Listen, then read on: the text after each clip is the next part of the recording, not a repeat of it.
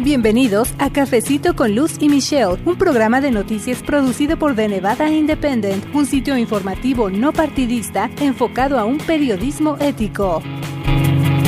Bienvenidos a un episodio más de Cafecito con Luz y Michelle, el podcast en español de The Nevada Independent. Mi nombre es Luz Gray, yo trabajo como editora asociada para este medio de comunicación, es un sitio informativo a través del internet y nos da mucho gusto que nos esté acompañando y bueno, hablo en plural porque generalmente me acompaña en la conducción de este programa mi colega reportera Michelle Rindels. Para este episodio en particular Michelle no estuvo disponible, pero yo le cuento que eh, pues estamos presentando en estos episodios anteriores una serie dedicada a las preguntas que van a aparecer en la boleta electoral este 6 de noviembre en Nevada. Son seis preguntas en total y en cada episodio hemos estado analizando con invitados pues cada una de estas preguntas y en esta ocasión en este episodio que es el número 28 le voy a presentar el segmento que grabamos en la radio que de hecho salió al aire ya en la campesina 96.7 FM aquí en Las Vegas pero como desde luego queremos que esta información en español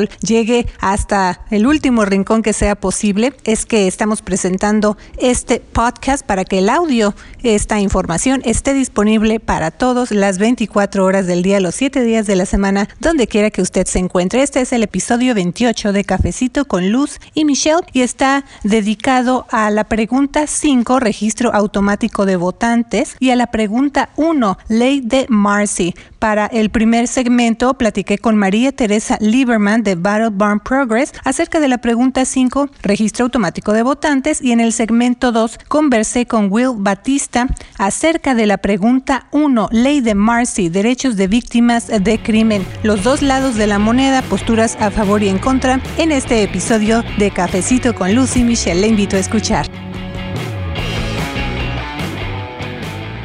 Me gustaría preguntarle a usted que nos escucha, ¿ya está listo para las elecciones en Nevada este 6 de noviembre? Le saluda Luz Gray, yo soy editora asociada en el sitio informativo de Nevada Independent en español. Justo las elecciones en Nevada este 6 de noviembre, pues han sido el tema central de Cafecito con Lucy Michelle, porque hay mucha información en inglés que a veces no llega a las comunidades que no hablan ese idioma. Y como en el caso de, de, Nevada Independent tenemos una página de noticias en español, pues desde luego nuestro objetivo es hacer llegar a la comunidad hispana esa información, no solo de elecciones o política, también le informamos a usted acerca, por ejemplo, de educación, de inmigración y de otros temas que desde luego interesan a las familias de Nevada. Continuamos con la serie que le hemos venido presentando acerca de las seis preguntas que los votantes de Nevada van a ver en la boleta electoral. Eso significa que los votantes van a decidir decidir si quieren que se implementen esas medidas o no.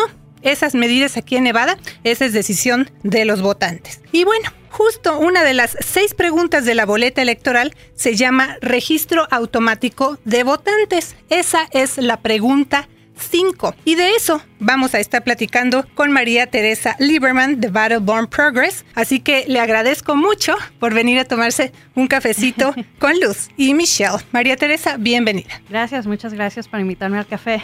bueno, mire, a manera de resumen, usted que nos está escuchando, me gustaría comentarle que la pregunta 5 cambiaría el proceso de registro de votantes del DMV, que es el Departamento de Vehículos Motorizados, por un sistema de participación a un sistema de exclusión opcional. De hecho, Oregón fue el primer estado en implementar este sistema en 2015. Los legisladores aprobaron la medida desde sus partidos, tanto en el Senado como en la Asamblea, pero fue vetada por el gobernador Brian Sandoval. Así que ahora la pregunta 5 se verá en la boleta electoral este 6 de noviembre para que los votantes decidan si la medida se convierte en ley. Pero bueno, a mí me gustaría pedirle a nuestra invitada, María Teresa, que nos ayude a entender, eh, pues ahora sí que en términos más sencillos, María Teresa, ¿de qué se trata esta llamada pregunta 5, registro automático de votantes y qué tiene que ver con el DMV? Sí, la, pregunta 5, en términos muy simples, es ah, si pasa, ah, si es aprobada por los votantes este año, haría que el, la forma o el proceso de que la gente se registre a votar va a ser más segura, pero más simple también ah, para las personas, porque lo que haría es que por ejemplo, te acabas de mudar a Las Vegas y tienes que agarrarte tu ID o tu licencia de manejar. Al momento que llegas al DMV y empiezas ese proceso, también empezarías el proceso para registrarte para votar y sería completamente automático. lo que pasa ahora a las para muchas personas es que se tienen que informar de cómo registrarse para votar o hacerlo por papel o entregarlo por mail o ah, ir a la web y esto lo haría más simplificado y más fácil para para, todas las comunidades, para que la gente que ah, legalmente puede ser registrado para votar, se registre para votar automáticamente por el DMV. Y bueno, estamos diciendo, vamos a ver seis preguntas en la boleta electoral este 6 de noviembre, pero en particular estamos hablando de la pregunta 5. ¿Cuál es el origen de esta pregunta en particular? O sea, ¿por qué la vamos a ver en nuestra boleta electoral? La vamos a ver porque aquí en Nevada, especialmente aquí en Las Vegas y también ahora en Reno, hay mucha gente mudándose a la ciudad. siempre hemos sido un estado donde hay mucha gente de todas partes del país que mudan o hasta aquí en Las Vegas tenemos fama de, que somos una comunidad muy que se mueve por todos lados y eso lo hace más difícil para la gente para mantener su registro de votante al tanto. Y lo que haría esta pregunta es que lo haría más fácil, um, especialmente para nuestras comunidades rurales, um, que tenemos muchas en Nevada, y también para especialmente las familias militares, que siempre por las muchas bases que tenemos aquí en Nevada hay un gran número de militares, veteranos y familias que se están mudando de aquí de diferentes partes del país y se les hace difícil registrarse para votar o mantenerle al tanto y esto les ayudaría a hacerlo automáticamente. Tienes razón, por ejemplo, en el caso de Las Vegas se dice que es una ciudad de transición precisamente porque vienen personas de todas partes del mundo y bueno, vienen a lo mejor de vacaciones o se quedan por unos cuantos meses, eh, muy difícilmente se quedan en realidad a radicar aquí, pero cuando lo hacen pues tienen que pasar por todo este proceso de cambiar su dirección, de registrar y sobre todo ahorita que estamos hablando específicamente de las elecciones, pues tienen que cambiar su dirección para poder ahora sí que también registrarse para votar. Pero me gustaría preguntarle también, María Teresa, ¿usted considera si actualmente es difícil registrarse para votar? Ah, estamos muy afortunados que vivimos en un estado donde sí lo han hecho más fácil para mucha gente. Tenemos, podemos hacerlo en la web, pero todavía aún con la web se le hace más difícil a la gente porque eh, tienes el sitio web, pero a lo mejor se te olvida o se te pasa, digamos. Y esto solo aseguraría que no solo sería aún más fácil, pero sería más seguro también. So, esto no, también es solo de hacerlo más, el sistema aún más seguro um, y, mejorar el sistema para que sea más fácil para no solo los que estamos votando, pero para uh, el Estado que maneja nuestras elecciones y también haga el sistema aún más seguro que de lo que ahora es. Y también pensar, por ejemplo, en el caso de quienes deseen registrarse para votar a través de la Internet, quienes tengan esa opción, pues a veces no, no siempre eh, saben manejar una computadora o a lo mejor no saben que la información está disponible en español. Ya mencionamos en dónde se pueden registrar y que sí está la información en español, pero hay, hay personas que a lo mejor no tienen esa facilidad de manejar una computadora en caso de que se quieran registrar a través del Internet. ¿Piensa usted ahora, vamos a, preguntarle también acerca de otro sector de la población, ¿piensa usted que el proceso actual para registrarse está teniendo un efecto negativo específicamente, por ejemplo, en los votantes jóvenes? En los inmigrantes o progresistas? Ah, creo que ahora estamos viendo a muchas de, estas diferentes comunidades registrarse para, para votar, pero al mismo tiempo es hay todavía tiene que ser parte de la responsabilidad de uno y parte de la motivación de uno. Y el problema es que, como tú dijiste, a veces mucha gente o le tiene miedo al proceso o se le parece intimidante el proceso, aunque sea el proceso de llenar la forma por la computadora, por papel, o tiene preguntas y, no, no se motivan. Pero por eso tenemos esta pregunta ah, para que... Eh, como para que se haga más fácil todo el sistema de votaciones, de elecciones y hacerlo más fácil para la gente de entender, porque al fin del día todos somos, no importa la comunidad, todos somos ah, personas que son afectadas por elecciones y tenemos que asegurarnos que todos estemos informados y registrados para votar. María Teresa, ¿qué barreras considera usted que hay actualmente en el proceso para registrarse para votar? Creo que la barrera que existe ahora es uh, acceso a la información. Creo que si, por ejemplo, si como gente como mi mamá, por ejemplo, ella si yo le digo, aquí está la web para registrarte, me diría, oh, yo no sé cómo usar la computadora o aquí está la papeleta, tendría preguntas y le, y le intimidaría la, la papeleta, aunque no es algo intimidante, es muy fácil llenarlo por 30 segundos, pero para para mucha gente sí es intimidante el proceso y, creo que eso es la barrera, especialmente yo creo que nuestra comunidad latina es la barrera de la intimidación del proceso, la intimidación de no saber y tenemos que hacerlo más fácil y más seguro para todos para saber que no es tan intimidante. Ahora también le quiero preguntar, el grupo Battle Barn Progress quiere ver cambios adicionales más allá de la pregunta 5, por ejemplo, que las personas puedan registrarse para votar el mismo día de la elección. nosotros no sé si hemos llegado a ese punto. Uh, yo me acuerdo que yo he vivido en estados donde uh, eh, tienen eso y eso lo hace aún más fácil para la gente para estar involucrada en las elecciones. creo que aquí en Nevada tenemos mucho para llegar a eso, pero esta pregunta 5 es uh, un perfecto first step, como se dice en inglés, un, primer, paso. y bueno, ¿qué piensa usted acerca de cambios recientes para registrarse para votar? Porque también hay que mencionar eso o resaltar esa parte, como poder hacerlo vía Internet, que ya platicamos de ello, o los nuevos centros de votación para que las personas tengan más opciones de dónde ir a votar. Los ah, centros de votaciones aquí en Clark County es, es algo que... Eh, enseña al resto del país y al resto del mundo. Creo que Nevada, especialmente nuestra ciudad y nuestro condado de Clark, que somos un ejemplo de que estamos avanzando nuestro sistema de elecciones, de votaciones y con um, las formas que ahora se hacen las elecciones con las votaciones, especialmente Las Vegas, lo hace más manejable, digamos, para la gente trabajadora de Las Vegas, que aquí en Las Vegas tenemos gente que trabaja en todas partes de la ciudad a diferentes horas y al hacer más accesible y más fácil. Quiere decir que gente, digamos, trabajas en Henderson pero vives en North Las Vegas, con estos centros quiere decir que si estás votando en el, día de las elecciones o durante el término de votación temprana, puedes hacerlo de cuando te, cuando y dónde se más fácil para ti. Y eso es algo que necesita nuestra ciudad por cómo está diseñada nuestra ciudad también quisiera preguntarle o comentarle a las personas que nos están viendo en Facebook Live o nos están escuchando aquí en La Campesina, que cuando se implementan estas seis preguntas, en este caso en particular, ahí en la boleta electoral, pues no es un, proceso fácil, o sea, no llegan así como que de la noche a la mañana, ¿no? Como se dice. Eh, ¿Quién está respaldando en este caso la pregunta 5 y todos los anuncios y material que están recibiendo los votantes? Sí, lo, lo que están recibiendo los votantes ah, es el resultado de varias organizaciones y y, líderes en la comunidad y gente en la comunidad que ha visto lo que ha pasado en Oregon y en otros estados y sabe que esta es una gran opción para nuestro estado.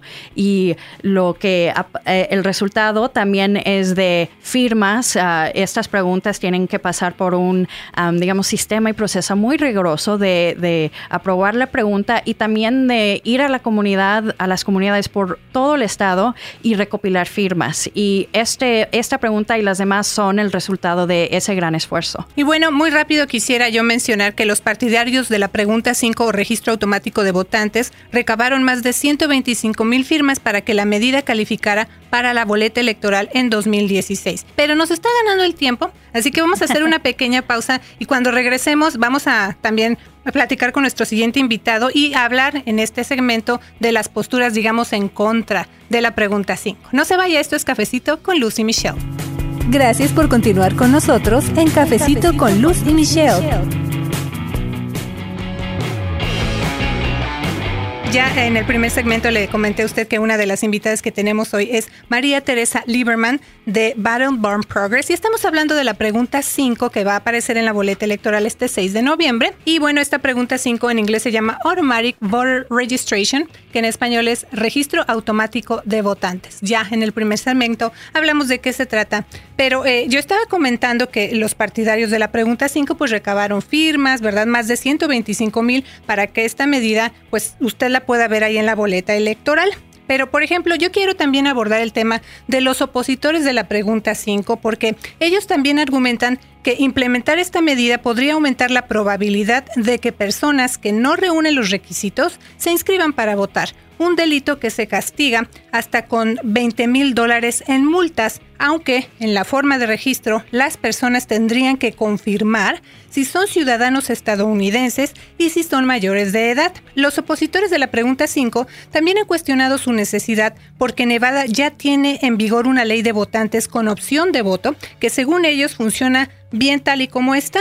Y otro argumento de quienes se oponen es que dicen que el problema viene de una ley estatal que prohíbe que trabajadores del DMV desalienten a las personas, inclusive a las personas no elegibles a registrarse para votar, así como una desconexión entre los requisitos para una licencia de conducir y los requisitos para votar. Pero, por ejemplo, las tarjetas de autorización para conducir que requieren menos pruebas de identidad que la licencia de conducir o la tarjeta de identificación y que a menudo son utilizadas por inmigrantes indocumentados no se incluyeron en el lenguaje de la iniciativa para la pregunta 1, eh, ¿verdad? Ahora, María Teresa, hay muchos inmigrantes que actualmente tienen su tarjeta de autorización para conducir que solo sirve para ese propósito específicamente. Ahora, ¿nos puede explicar en términos muy sencillos, lo más que se pueda, eh, pues en caso de que pasara la pregunta 5 en Nevada, ¿afectaría de alguna manera a ese sector de la población cuando llegue el tiempo de que tengan que ir al DMV y a renovar sus tarjetas de autorización para manejar? Lo que diría la gente es que no. Ah, porque lo que va, lo que es, parte de esta ley, si pasa, es que va a tener varios niveles de ah, seguridad y de verificación para antes de que llegue al momento para terminar la registración, digamos, en términos simples. Eh, entre esos niveles de, seguridad y verificación en el sistema ah, van a asegurar de que la gente que no esté elegible para ser registrados para votar no sigan ese proceso. Entonces, lo que yo diría a la gente que está preocupada de que hoy que si voy al DMV y no lleno la, la, no y me meto y hago, que no se preocupen porque eh, vamos a asegurarnos y, varias de las organizaciones que están apoyando esta medida y tienen este, esta misma pregunta en mente, van a asegurarse de que ah, si pasa y sea implementada, que estos niveles de seguridad y verificación para mantener a nuestra comunidad segura, francamente, estén en vigor para que no pase eso. Bueno, yo les recuerdo que le estamos informando en español acerca de los detalles de cada una de las seis preguntas que aparecerán en la boleta electoral este 6 de noviembre. Queremos que usted cuente con este recordatorio para que llegue bien preparado el día de las elecciones y tome su decisión de manera informada. Así que muchas gracias a María Teresa Lieberman del grupo Battle Bomb Progress por venir a tomarse un cafecito, en este caso nada más con luz, ¿verdad? y ofrecer esta información en español a la comunidad. Muchas gracias. Muchas gracias. Gracias por continuar con nosotros en Cafecito, con Luz y Michelle. Y bueno, eh, al principio del programa yo les comentaba que también tenemos otro invitado aquí en Cafecito con Luz y Michelle, el programa de noticias de The Nevada Independent en español, Will Batista. Vamos a hablar de la pregunta en número uno. Uno, que es ley de Marcy, Marcy's Law o derechos de víctimas de crimen. Así que gracias por estar con nosotros. Gracias por la invitación. Will Batista, él es director estatal de la ley de Marcy.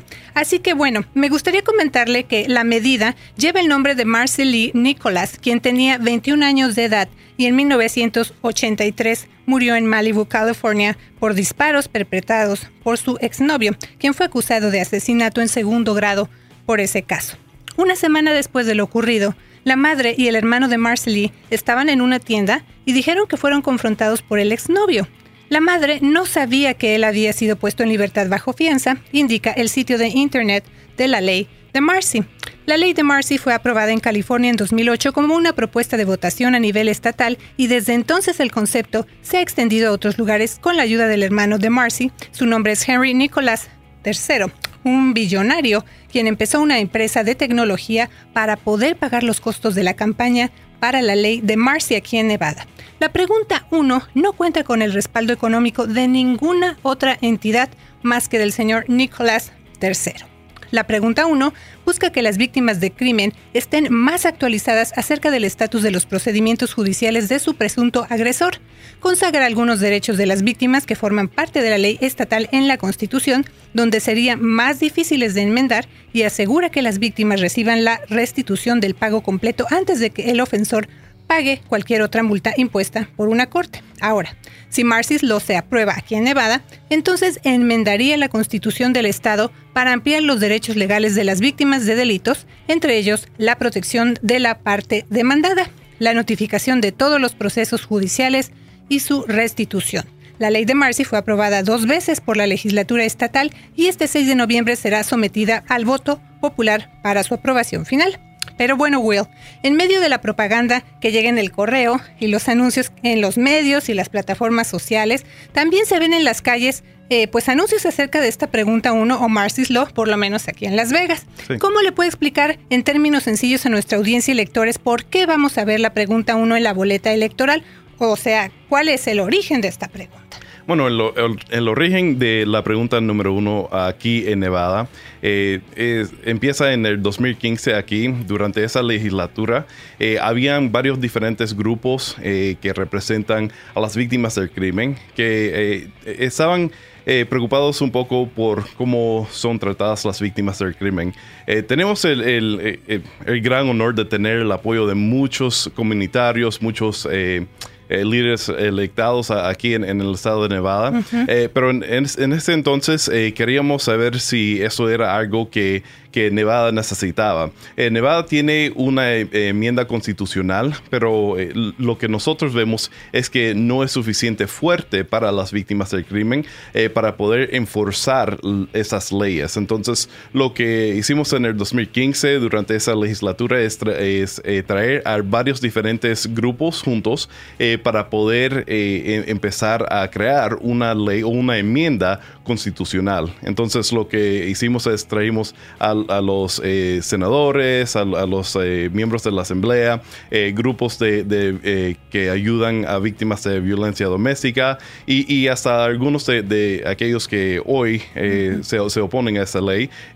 también queríamos saber cuáles eran sus opiniones eh, para poder hacer algo que era para los nevadenses. Queríamos hacer que esto se preocupaba de la gente aquí en nuestro estado. Entonces, desde entonces, eh, como, como usted mencionó, eh, pasó la legislatura en el 2015 y entonces en el 2017.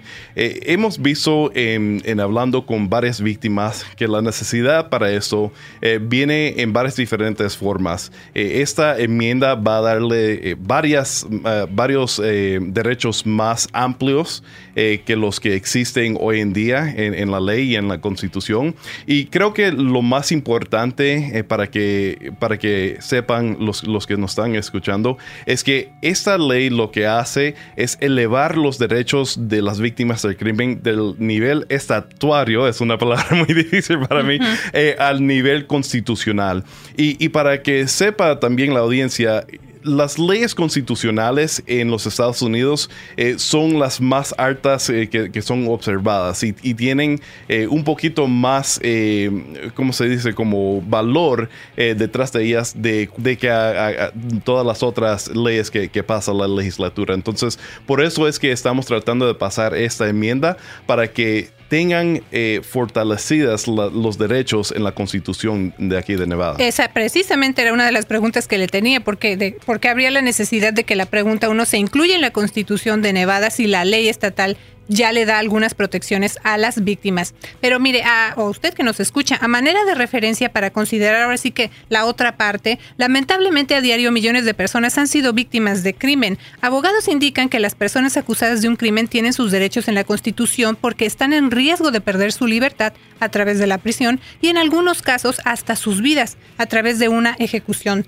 capital, como resultado de una sentencia. Las víctimas, por otra parte, tienen el riesgo de que se hieran sus emociones cuando no se les informa que hay una audiencia en la corte o tal vez por no ver el resultado pues que ellos estaban esperando. Así que los opositores a la pregunta 5 dicen que las personas no deben luchar por una igualdad de derechos entre las víctimas y los acusados porque es la persona acusada la que tiene mucho más que perder a través del proceso judicial.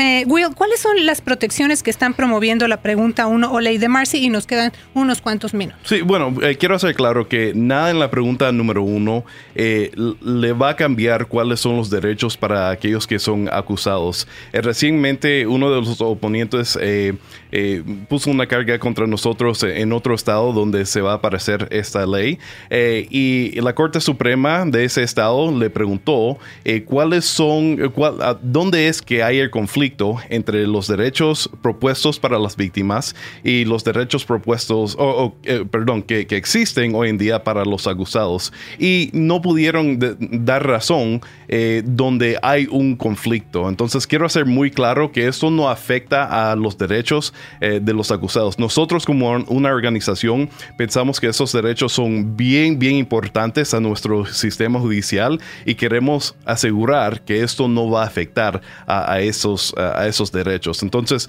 hay que también recordarse que las víctimas no, no eligieron eh, entrar a este sistema judicial por, por su misma cuenta. Ah, fueron traídos por el acto criminal de otra persona. Entonces lo que nosotros decimos es que queremos asegurar que esas víctimas van a tener una voz fuerte cuando están, eh, cuando, cuando entren al sistema judicial.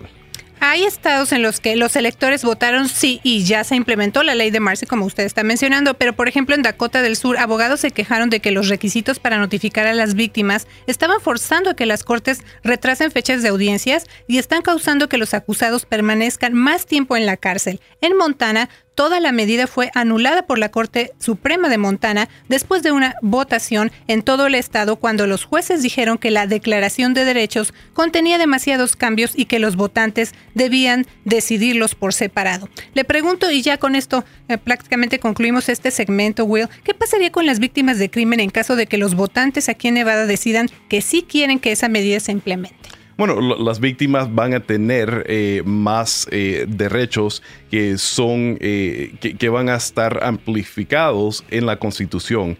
Entonces, en esos lo que hay que también que saber es que en esos otros estados la, la, medida fue escrita diferente de la que estamos votando aquí en Nevada. esta enmienda fue creada específicamente para Nevada y, considera alguna de las de la infraestructura Eh, que, ya tenemos. En Nevada tenemos lo que se dice el Vine System que notifica a las víctimas del crimen, pero esto lo que va a hacer es ampliar eh, e, ese sistema para que todas las víctimas del crimen estén notificadas sobre todos los pasos en el sistema judicial, que hoy en día algunas veces lo tienen, algunas veces no lo tienen. Entonces queremos hacer que todas las víctimas son tratadas iguales, eh, independientemente de su caso. Así que recuerde usted, le estamos presentando las dos partes, dos argumentos, tanto a favor en contra de la pregunta 1. Y la última pregunta que le tengo, Will, si pasa aquí en Nevada la pregunta 1, ¿cuánto tiempo